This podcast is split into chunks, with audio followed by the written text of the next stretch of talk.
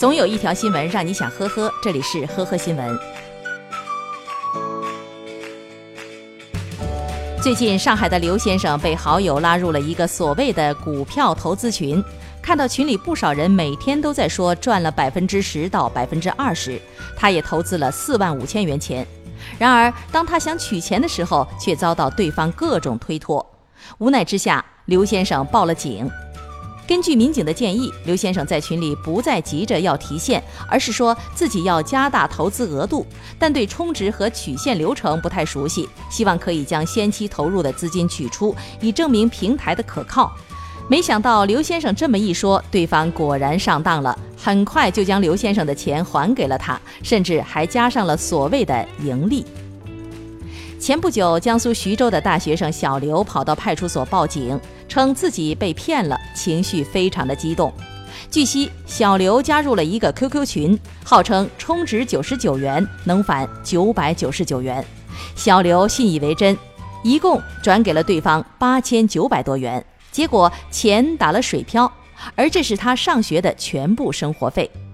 后来，民警用语音和骗子取得联系，并亮明身份后，怒吼：“我命令你立刻退钱，否则天涯海角也要把你找出来！”不到五分钟，小刘就收到了钱。目前，三名犯罪嫌疑人被警方抓获。近日，深圳的王先生晚上下班回家的时候，在地铁站的升降梯里被一名男子骚扰。本以为对方是无意的，没想到对方再次触碰王先生。王先生忍无可忍，一拳打在那名男子的脸上，导致男子耳部刮伤。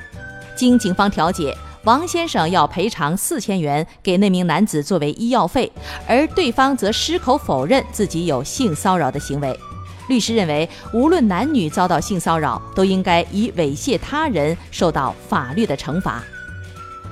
近日，深圳的一名医生为一个年过五旬的患者做手术，竟然从肠道里取出了一把藏了二十年的牙刷。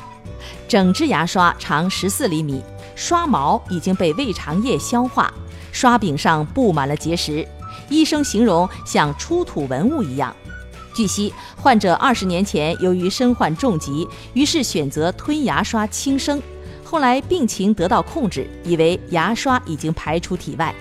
近日，患者身体不适，前往医院就诊时，才发现牙刷还在体内。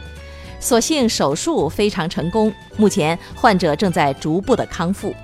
感谢收听今天的呵呵新闻，明天再见。本节目由喜马拉雅和封面新闻联合播出。